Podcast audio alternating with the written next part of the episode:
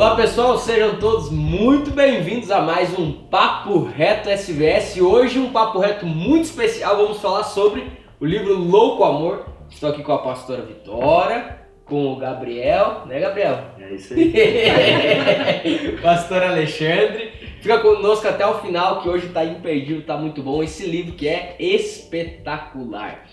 E olha só, é, a gente estava conversando um pouco antes nós começarmos a gravar, e e o mais engraçado é que esse livro foi, de boa parte de nós, o, o, o primeiro livro a nos impactar. Eu, o pastor Alexandre falou, a Vitória também, o Gabriel também falou a mesma, mesma coisa, e aí eu comecei a pensar, falei, é, de fato, esse livro foi um dos primeiros livros que, que eu me recordo que eu li, e eu falei, rapaz, esse livro aqui é melhor do que os outros que eu já li, tem, tem um lugarzinho especial. Tanto é que o meu tá com as folhas todas amarelas, já tá um pouquinho batido, várias anotações, porque de fato, gente, esse livro aqui do pastor Francis Chan é um livro que ele confronta muito, nós vamos falar muito sobre o livro aqui ao longo é, dos próximos minutos, mas é importante você entender é que ele traz uma, uma reflexão logo no começo acerca do, do tamanho do ser humano, né?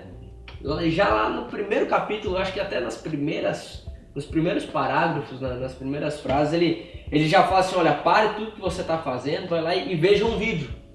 E esse vídeo, ele traz é, uma, uma imagem pequena e crescendo, ampliando o foco dela. Por exemplo, é, filmando a caneta, que daí está filmando a mesa, está filmando todos nós, e, e agora filma o prédio que nós estamos, agora a, a quadra, o bairro, a rua, a cidade, e quando vê, tá lá na, nas estrelas e nós nem aparecemos mais no mapa, na imagem, trazendo uma, uma trazendo um, um link em quão pequeno o ser humano é e quão grandioso Deus é. Então o, o livro ele já começa dando meio, né? É verdade. E, e mostra também a grandeza de Deus, né? Porque ele começa puxando ali as galáxias, né? E chega a 300 bilhões de quilômetros luz. E, e esse Deus que enxerga tudo isso, que criou tudo isso, ele nos ama de uma maneira é, louca, né? Um Sim. amor louco, um louco amor, como diz o livro. Então, é, já de cara, esse livro já começa a nos impactar, né? Sim. É, sabe que o, como o pastor estava falando, para mim também foi um dos primeiros livros que eu li e Louco Amor me despertou muito a entender sobre o meu relacionamento com Deus, sobre o quanto Deus me ama, né? Essa proporção, né? Olha só, eu não sou nada perto de tudo isso e ele me ama dessa maneira, então eu preciso ter um relacionamento com ele, não simplesmente algo comum, né? Mas ter um relacionamento intenso com Deus. Então esse livro ele me levou a realmente entender o que era de fato um relacionamento com Deus. Ele virou uma chave na minha vida e, e eu acho que é, principalmente né, novos convertidos, pessoas que co começam a conhecer a Deus, elas precisam ler esse livro, porque é um livro que desperta algo diferente nas pessoas. É o, o pastor ele chama né, esse, esse primeiro vídeo de fator reverência. E é isso que nós precisamos ter com Deus, né? A reverência com o Senhor. E eu acho muito interessante isso porque ele, ele manda nós parar de fazer tudo o que a gente está fazendo para a gente reconhecer quem Deus é na nossa vida. Sim. E isso vai mudar o nosso relacionamento. Reconhecer quem Deus é. Sim. É, o, o, mais engraçado é que o, o, livro ele causa uma reflexão muito forte. Essa é bem a verdade, né? É de você ser confrontado no lugar que você está e no lugar que Deus está. Então, principalmente nos primeiros capítulos, ele bate muito forte assim, olha, quem você pensa que é, em outras palavras, para você querer achar que Deus tem que fazer aquilo que você está pedindo ou colocar Deus contra a parede. E, e até tem uma, uma, uma, frase que eu anotei aqui, é, que é na página 22, que diz assim, não é nem do Francis Chan, mas é do Sproul, que diz, os seres humanos nunca se dão conta é, ou se convencem de sua insignificância enquanto não são confrontados com a majestade de Deus. É. É, sabe que até essa semana a gente tava fazendo, eu tô fazendo um curso e nesse curso fala sobre, falava sobre submissão. E aí falava sobre isso. E a gente, na sociedade hoje, a gente aprende muito sobre sermos independentes, né? Nós precisamos ser independentes. E isso automaticamente gera algo na, no ser humano onde ele não precisa depender de ninguém nem de Deus. Então, tipo, eu sou autossuficiente, eu preciso ter a minha independência. E isso faz com que as pessoas elas se tornem egocêntricas, Sim. né? É eu, é a minha vida, são as minhas coisas, são os meus problemas. E elas acabam é, sendo, é, deixando Deus de lado, né? Coloca, até ele fala sobre isso, acho que é no capítulo, segundo capítulo ele fala sobre isso, sobre você no seu dia tornar um dia comum porque você esquece de Deus. Mas a partir do momento que você coloca Deus no seu dia, o seu dia se torna extraordinário. Uau. Então é, olha só a diferença de você tirar a sua, tirar o eu do centro e colocar Deus. Um dia comum se torna extraordinário. É, e é engraçado que é, esse livro ele me despertou para a leitura, né? Eu gostava de ler, uma época eu lia bastante, aí eu parei por um tempo, já não tinha mais gosto pela leitura. E quando eu li esse livro, que eu, acho, é, foi o primeiro livro que eu comprei, aí já a primeira frase assim, pare de orar. Eu falei, "Mas como assim, né? É. parar de orar. Mas aí ele começa a explicar que, que o, você chegar a Deus não é simplesmente chegar e já falando tudo. O orar não é só você falar para Deus tudo que você tem que falar ou tudo que você quer falar. Mas também o orar é também saber ouvir Deus. Porque que nem agora eu estou falando, vocês três aqui estão me ouvindo, né? Mas muitas vezes nós chegamos a Deus e falamos, ah, isso, aquilo, e não sei o que, não sei o que. Amém, viramos as costas e saímos, vamos fazer qualquer outra coisa. E não esperamos Deus falar, nos dar uma direção, né? E ele nos desperta a ter esse, esse, esse entendimento de nós falarmos e também ouvirmos a Deus, né? E essa, essa parte já de cara, quando eu abri o livro, eu falei, poxa, o cara fala pra parar de orar. Mas aí ele explica que nós temos que saber ouvir também a voz de Deus, né? Essa é uma parte bem. E, e falando aqui o que a pastora Vitória falou, que é um dia comum, né? É engraçado que nós só nos lembramos, e isso eu falo muitas vezes acontece isso na nossa vida, que nós só nos lembramos de Deus quando nós precisamos. Que aqui ele começa falando, já pensou um rim? Ninguém pensa no rim. Sim. Né? sim. Você tem um rim, mas você não pensa no teu rim. Mas quando Sim. ele dá problema, Aí lembra. Aí você lembra que você tem um rim, né? A mesma coisa com Deus. Muitas vezes nós levamos a, a Deus dessa maneira, né? Não se preocupamos com Deus, não se importamos com Deus, mas é um dia comum. Uhum. Mas quando a coisa aperta, e poxa, tem Deus, né? E um exemplo que me marcou no livro foi quando ele, o testemunho de Jeová bateu na porta dele, né? E ele começa a confrontar o testemunho de Jeová. Por que, que ele estava pregando aquilo, por que daquilo? E o testemunho de Jeová falou, não, porque meus líderes me orientaram para fazer isso, ir de casa em casa e tudo mais. E enfim, ele meio que foi grosseiro com o testemunho de Jeová e, e ele foi embora. E ele achou assim, pensou o Francisco, ganhei, né? Ganhei dele e tal.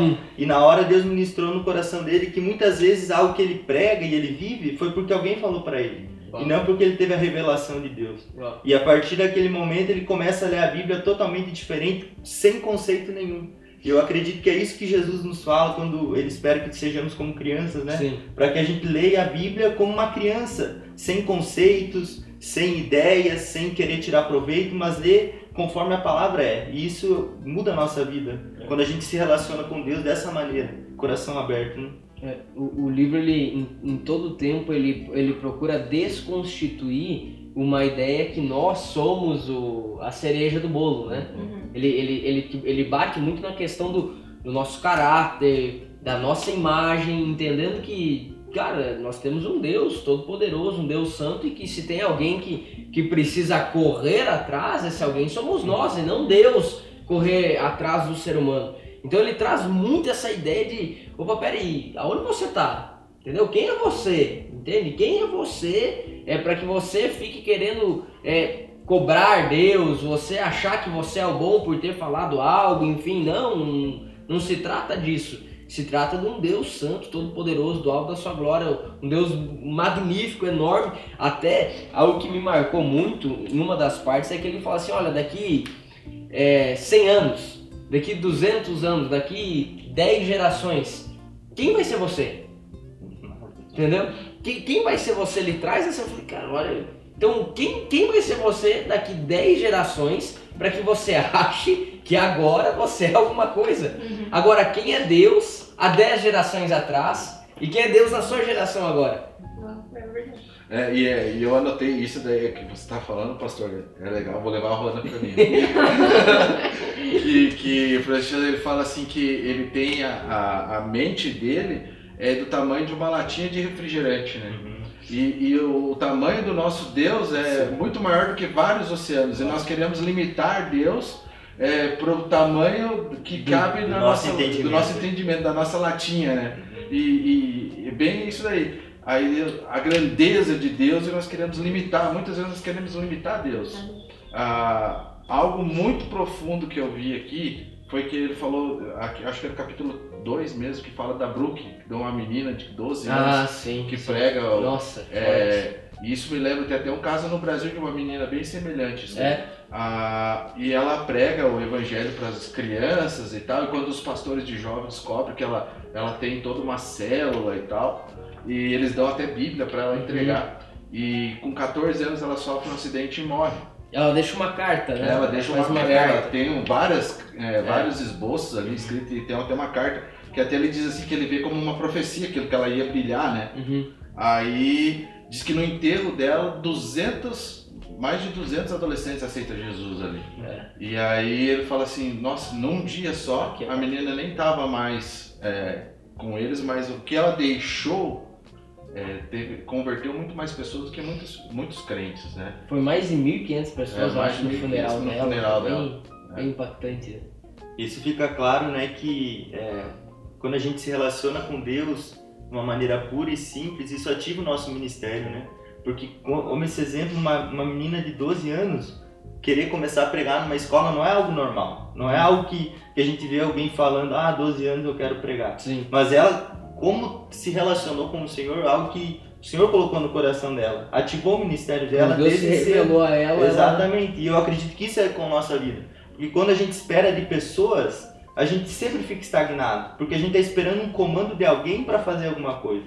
Mas quando Deus dá um comando no nosso coração, a gente não precisa de mais ninguém Sim. mandando nós fazer algo, Sim. porque você já foi ativado dentro de você. Sim. E eu acredito que essa é a ideia principal do livro que me impactou muito porque no capítulo 2 ele fala: quem sabe você não chega ao fim desse capítulo. É. Olha só, ele faz a gente pensar no, no, início, pensar na origem, pensar na grandeza de Deus. Uhum. E muitas vezes a gente vive num automático, vive numa rotina que a gente não, não para para pensar. Como já foi dito, né, as bênçãos que o Senhor tem dado, saúde e tantas outras coisas, né, que a gente tem e a gente nem percebe. E, e é algo até que o pastor antes colocou na caixinha de perguntas lá, Uhum. E aí eu coloquei lá qual era o sonho, o propósito de, é de atingir e marcar uma geração, uhum. né? É, essa menina fez isso. Uhum. Ela marcou uma geração. Com 12, 13, com 12, 14, 13, anos. 14 anos. E aí nos leva a, a, a, nos fazer a seguinte pergunta: o que nós estamos fazendo? É, uhum. nós vamos deixar um legado que marque uma geração? Você sabe, até nesse sentido, é porque às vezes a gente trabalha muito na questão de, do final, do final, uhum. do final, né? Ah, o, o o, o, o meu objetivo final como meu como empresário, como funcionário, enfim, em todas as áreas a gente sempre trabalha no final. Ah, eu quero ser o melhor em, tal área. E, e eu me peguei pensando recentemente falei, cara, hoje, hoje, eu estou no, na, naquilo que eu, eu, que eu, eu quero viver, porque eu não estou dizendo, gente, exemplo, não estou falando é de daqui 10 anos do, do ponto final, do, do mundo ideal. Eu estou falando de estar num trilho que me leva aonde eu quero estar daqui 10 anos.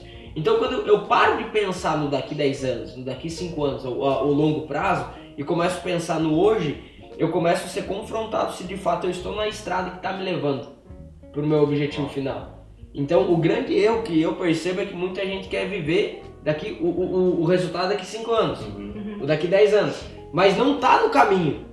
Não tá na estrada, entende? E, e sendo que todo dia, se a gente parar para pensar, oh, peraí, eu tô hoje, hoje, hoje, eu, eu tô na estrada hoje, eu, eu, as atitudes que eu tomei, as decisões que eu tomei, é, a, a, a, intencionalidade nas minhas amizades, a ajuda que eu dei, o, o, o meu, o meu serviço para uma sociedade, ele me colocou mais perto de onde eu quero estar daqui 5, 10 anos ou não?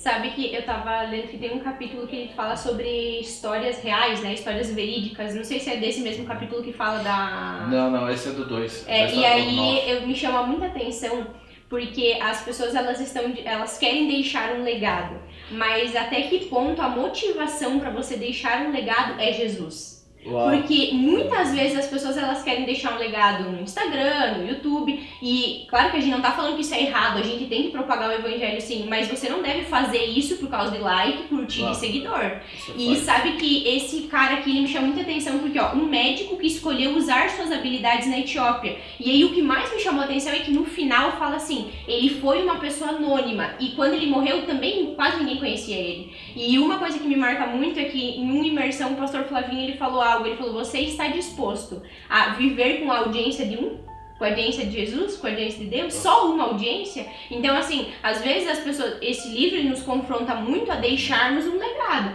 Mas até que ponto você está disposto a deixar um legado que realmente vai ser um legado para as próximas gerações? Porque o Instagram, uma hora, uma hora pode ser que ele não exista mais. Mas é um legado realmente que é, é, é consistente, né? Até tem uma parte no livro que ele, ele fala assim: imagine se hoje você fosse levado a um lugar que estivesse os seus melhores amigos, tivesse o, seu, o, o carro dos seus sonhos, a casa dos seus sonhos, na cidade, tudo dos seus sonhos, você estivesse nesse lugar. Só que Jesus ali não, não estaria. Deus não estaria naquele lugar. Mas tudo que você sempre quis e sonhou ia estar. Agora, você fosse levado para um lugar que não tivesse nada disso aí tudo, mas Deus, qual lado você está? É confrontador. Aham, aham. Confrontador. É, é, eu vou dizer, é coisa que tu, tu fica pensando. Fica, onde que eu, qual, qual alternativa eu iria escolher? Qual o caminho? É, isso é muito forte porque nós é, somos, a nossa geração é uma geração que te- tem tudo à mão. Nós somos levados a um consumismo, né? Uhum. E muitas vezes a gente vê, tipo, ah, vai que nem, vai estar tudo ali disponível, mas não vai ter Deus. E aí você se faz a pergunta, é, eu, eu assisti um vídeo esses dias que tinha um menininho onde falaram para ele negar Jesus. É até uma história real, depois eu descobri. Aí chamaram ele, falou que não ia negar, que não ia negar, e pegaram ele e começaram a cortar os pés dele. Não sei se vocês já viram esse, esse, esse vídeo. Aí cortam os pés dele, passam a faca nos pés dele e falam, você vai negar Jesus, e ele não nega. Aquilo eu fui tão confrontado, eu comecei a chorar assistindo aquilo lá, falei, Senhor, não me permita um dia passar por isso, porque nós somos tão fracos, a nossa geração é tão fraca, Uhum. que eu falei, cara, eu não sei se eu vou aguentar, Aham. porque eu tenho medo de não aguentar. Sim, De sim. não aguentar e na hora você. Porque. E é a mesma coisa, às vezes você está num ambiente e inconscientemente você acaba negando Jesus para escolher as coisas do mundo. Porque hoje eh, os manjares estão muito disponíveis, né? É uma linha muito fina. E o livro fala disso daí, de você, ó, tem tudo aqui para você. É o que o mundo está falando, tem tudo aqui para você. Mas será que tem Jesus ali? E qual é a nossa escolha? Porque muitas vezes a gente está olhando com qual olhar. É, essa vem a questão de você saber ouvir a Deus Uhum. né, que vai lá do começo, você ouvir e saber o que, que ele quer para você. Né? Não, aqui não, aqui não é o teu caminho, porque realmente é bem difícil fazer essa escolha ainda. E saber o porquê a gente tá fazendo o que a gente Uhum. tá fazendo, né? Eu acho que isso responde à pergunta que a Vitória levantou, né? A motivação nossa é o porquê. Se o nosso, o que é o nosso porquê? É, no livro ele cita um exemplo que se na igreja que a gente está hoje, as pessoas que estão ao nosso redor hoje abandonassem a igreja, se o pastor subisse no púlpito e falar, eu, eu vou abandonar a igreja, eu vou viver minha, minha- vou, vou viver minha vida e não quero mais saber. Você ia ficar na igreja ainda? Você está lá pelas pessoas ou você está lá por Deus? Eu acredito que isso é uma pergunta que todos nós precisamos nos fazer para saber um, como um termômetro na nossa vida. O porquê a gente está fazendo o que está fazendo. Qual a motivação? Qual a motivação? Se ninguém estiver olhando, como foi dado o exemplo muito bem também, a gente vai continuar fazendo?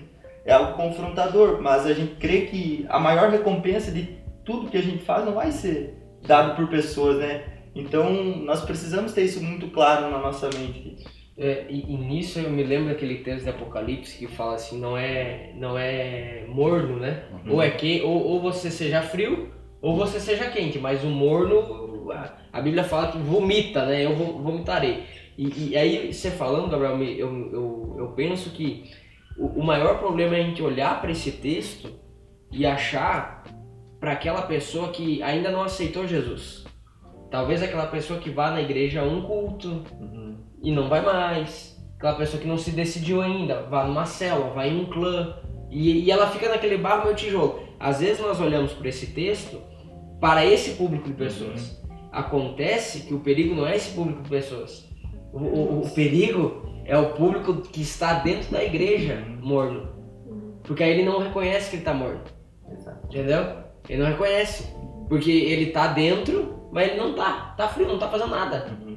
E, e- esse livro, eh, o tempo inteiro, ele tá confrontando a de fato você prestar para Deus. Mas prestar um valor genuíno de fato daquilo que Deus te levantou. O próprio pastor Francisco, ele vende a casa, ele vai embora, né? Tem, um, tem uma, uma, uma, uma- um- algumas atitudes ali bem revolucionárias e óbvio, não, não tem nada a ver com prosperidade, isso, nada a ver. Agora tem tudo a ver com aquilo que você entende que Deus tem te pedido. Uhum. Entende? O que Deus tem te pedido. Porque se você não está vivendo aquilo que Deus tem te pedido, mas você está na igreja, você está morno. Uhum. É tão forte a esse ponto. Entende? Não, mas Deus me pediu para eu cuidar. Não, mas eu tô dentro da igreja, eu tô, tá tudo certo. Não, mas tá morno. É porque muitas vezes você, é, muitas vezes não, sempre quando você vai fazer algo que Deus te pediu, as pessoas ao teu redor vão falar que você é louco. Porque as coisas de Deus é loucura. É. É, realmente é uma loucura. Você tomar uma decisão e falar, não, vou fazer isso aqui aos olhos de quem não está conectado com aquilo que Deus tem para você, porque na oração Deus vai te revelar algo, pastor, que é só para você. Uma imersão, por exemplo, Sim. com 30 pessoas, aí você fala assim, não, eu vou pro, pro, pro centro de eventos com 200. Não, é loucura, deu 30 aqui. Não, mas Deus me mostrou. Uhum. É loucura. Mas as coisas de Deus é assim. Uhum. As coisas de Deus e você está conectado àquilo que Deus quer fazer é, para as pessoas que estão fora é, é loucura. Não é, não é nada normal, né? É, e isso faz muito é, um paralelo do que a gente falou no início, né? A pessoa que ela olha, ela é morno, né? Tá morno, mas ela olha pra si mesma e ela não reconhece, é porque os olhos dela é voltado só pra eles e não pra Deus. Porque a partir do momento que os meus olhos estão em, estão em Deus, eu nunca vou me achar superior. Eu sempre vou achar, Deus, eu preciso mais de ti, porque sem ti eu não sou nada. Então, a- o que que acontece? A pessoa ela vive num mundo que é só ela, né? É só o meu umbigo, é só a minha vida, é só eu, eu sou o perfeito. Então, quando você tira os olhos de você e coloca os olhos em Jesus, você pensa, realmente, eu não sou nada.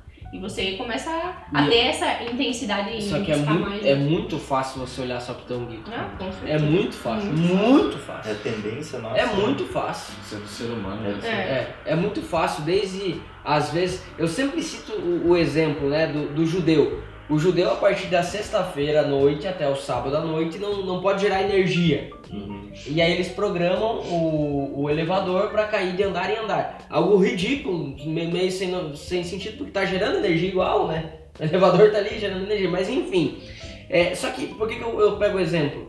Porque se um judeu, é, ou um árabe, ou um, qualquer outra religião nesse sentido, receber uma visita no horário da reza, no horário da oração, eles vão deixar a visita esperando na sala, vai pegar o tapetinho lá e vai dobrar o joelhinho e vai rezar. Virado pra Meca, virado pra não sei o que, mas vai rezar. Porque é, é, há uma seriedade nesse sentido. Um cristão, um evangélico, se recebe uma visita na hora do culto, não vai no culto. Se recebe uma visita é, na hora do, do, do clã ou da célula, não vai. Agora, as- o pior não é nem isso, não é nem aquela visita de supetão. Mas é aquela visita já programada, ó, tal dia, tal horário, você já sabe que seria no horário do culto. Você já poderia ter falado não há três, quatro dias atrás. Então, porque às vezes a gente olha, não, mas eu quero ter uma, uma conversa aqui com meus amigos, eu quero dar uma esparecida, o culto eu já fui semana passada, sabe? É tão fácil nós olharmos para os nossos próprios interesses nas pequenas coisas, nos pequenos detalhes que lá na frente nos afastam de, de fato, é, honrar a Deus em todas as coisas, fazer é, da nossa vida uma vida de adoração em todos os sentidos a Deus. Nós amamos a Deus, né? é, como uma criança. A gente vê, o, o livro fala sobre o amor de Deus, e o amor de Deus, a gente, ah, Deus me ama, então eu posso fazer qualquer coisa. Deus me ama, então ele me aceita, eu fazendo qualquer coisa, mesmo Sim. não indo no culto. Mas a gente não percebe que isso é mentalidade de criança. A criança, ela tem esse, esse olhar voltado para ela. Qualquer criança, ela é assim, ela não quer dividir, ela não empresta. Mas aquele filho que já cresceu, já é maduro, ele tá querendo ajudar o pai. Ele já não tá Aham. querendo sugar o pai. Ele tá querendo ajudar o pai. Pai, o que eu posso fazer agora? ele está pensando em algo para estar tá auxiliando o pai.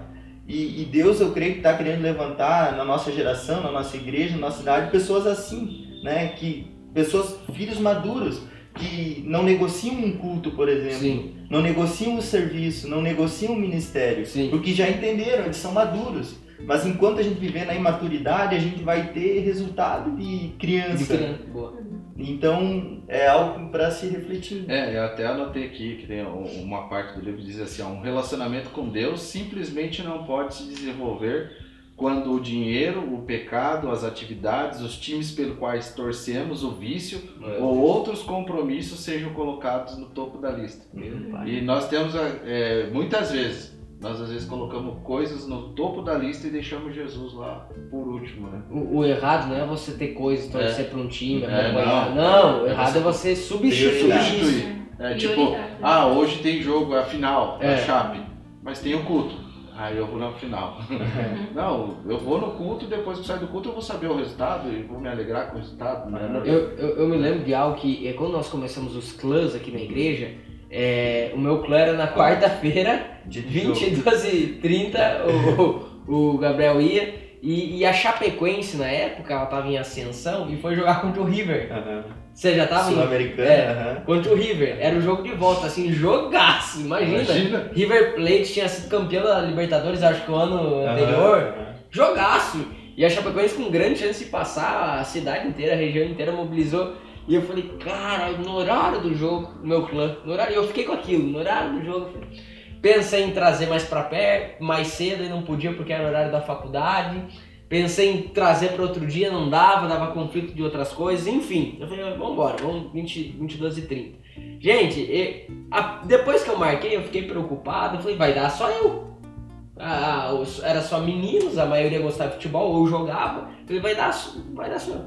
Pro meu espanto, no dia, deu quase 50 pessoas. Deu muita gente. Deu muita gente aquele dia. Deu muita gente. 22 e 30, o jogo acontecendo. Todo mundo, boa parte da, da daqueles é, deixaram o jogo de lado, foram no clã. Tinha convidados naquele dia. Mas isso me marcou demais.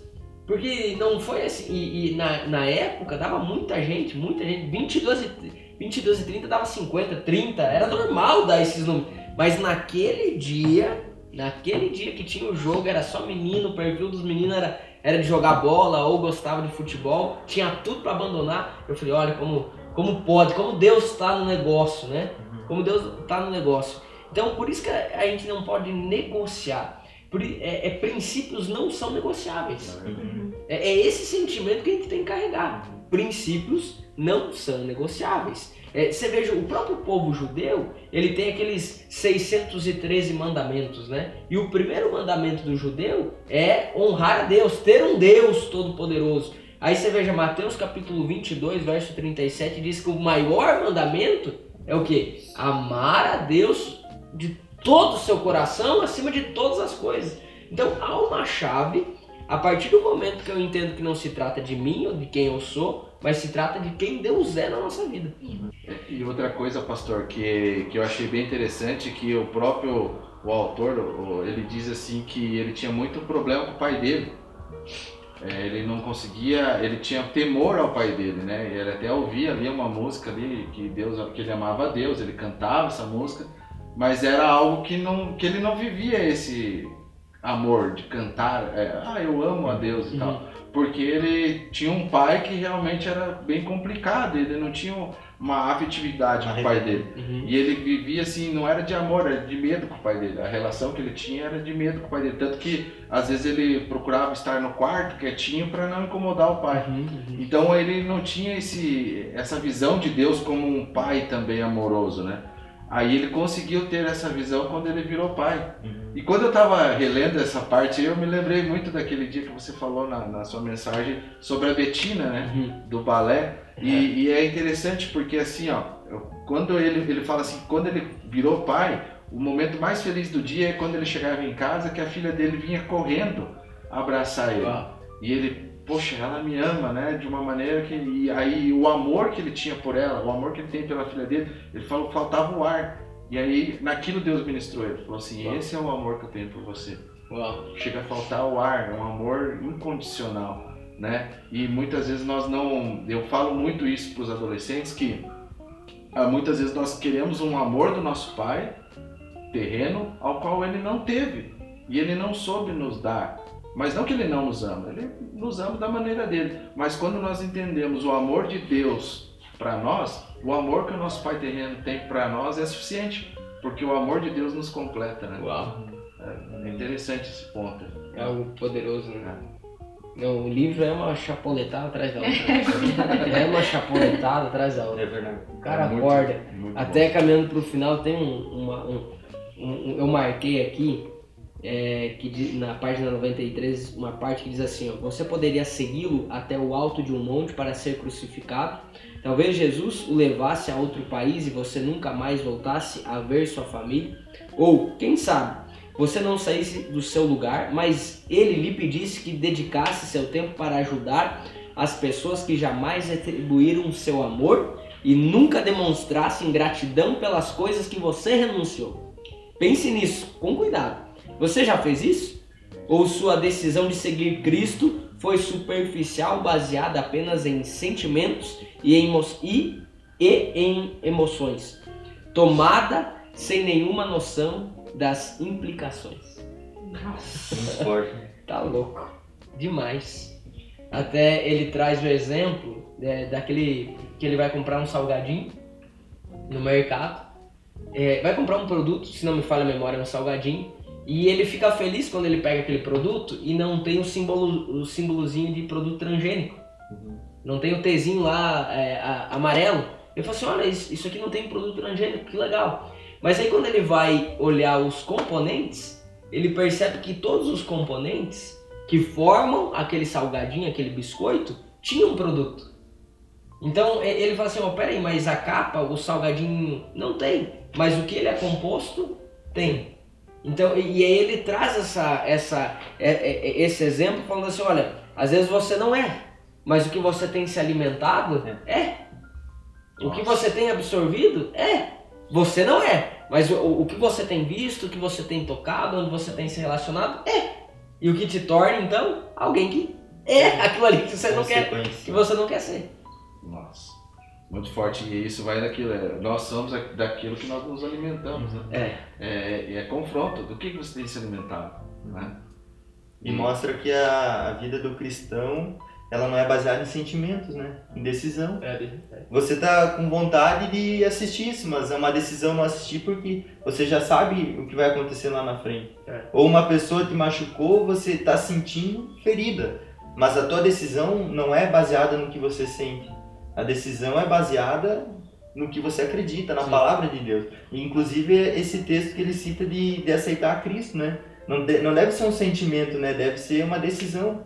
E quando vinha o sentimento contrário a essa decisão, a gente sabe que a decisão já foi tomada. A gente calculou, como Jesus deu o exemplo, né? Sim. Para, senta, calcula e vê se vai, de, Sim. vai ter condição para acabar. É isso aí. Se não tiver, não, Não, não nem começa. É, é feio começar e não terminar. Jesus fala.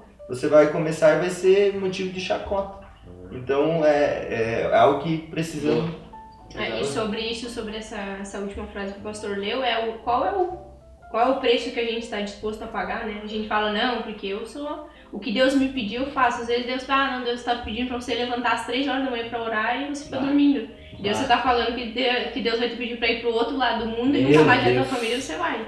Então, assim, qual é o preço que a gente está disposto a pagar? E sabe que eu estava falando esses dias com uma amiga minha sobre submissão, tava- eu até comentei antes que eu estava falando sobre isso, mas a gente fala sobre quando a gente fala, ah, não, eu, é, eu sou dependente de Deus, eu tenho submissão a Deus, mas a, a gente só olha os grandes passos, né, as grandes decisões, mas e o pequeno que Deus te pede? Você está disposto a dar também o É. pequeno, pequenininhas passos? Não são grandes pedras, né, a gente fala, não é uma, uma grande pedra, você veio, você vai tropeçar, mas é pequenininha. É, e aí, é bem, bem de contra aquela, você só vai chegar a grandes decisões depois de dar muitas pequenas decisões. Exato. Depois de ter muitas pe- Porque não tem como, é um Pequenos processo. passos, né? É, não, não tem como você querer chegar no andar de cima se você não passar pela escadaria, pelo Claro. processo. tem que ter um processo, porque o processo ele vai te amadurecer. É como esse livro, eu vejo esse livro como um processo da vida cristã. Sim. Ele começa te ensinando co- o passo a passo de você Sim. poder chegar no, Boa. num processo de amadurecimento, né? Uhum. Verdade. Minha gente, a gente ficava aqui a tarde inteira conversando, o dia inteiro. O livro ele é muito bom, muito bom, muito bom mesmo. É, nós indicamos para que você que está já numa caminhada cristã ou você que está iniciando a caminhada, todos nós aqui somos discipuladores, líderes, nós cuidamos de pessoas e, e ao longo dos nossos discipulados, ao longo da nossa caminhada, nós indicamos esse livro aqui porque, em primeiro lugar, ele nos confrontou. Já parte disso né, já parte disso, ele nos confrontou, ele nos agregou algo. Eu sempre falo que, por eu gostar de ler, eu classifico um livro bom ou ruim se a partir do momento que eu termino ele, eu falo assim: opa, peraí, esse livro aqui agregou algo na minha vida. Eu, ele me, me acordou em alguns princípios, em algumas coisas que eu não estava. Então eu classifico um livro sendo bom ou ruim de acordo com isso. Não, não simplesmente pelo conteúdo, mas pelo nível que ele me chacoalha e me tira da minha zona de conforto. Então esse livro aqui, com toda certeza, ele tá aí no meu top 5 de, de melhores livros. É um livro que eu gosto demais. E, e você pode procurar aí na internet, você vai pode adquirir pela internet. Provavelmente até tem e-book, talvez até gratuito. Mas enfim, o importante é você ler, tá bom? Então se você ficou conosco até o final, não esquece, inscreva-se no nosso canal. Se você está nos escutando pelo, pelas plataformas de podcast, também nos siga, compartilha com o máximo de pessoas. Compartilha esse vídeo, compartilha esse podcast com os seus liderados, com a o seu grupo de célula, seu grupo de clã, enfim, com pessoas que você ama. Você fala assim, ó, você precisa escutar o que esse livro fala, tá bom? Que Deus abençoe sua vida. Deixa aqui nos comentários se você já leu esse livro, Louco Amor, do pastor Francis Chan, e que Deus te abençoe.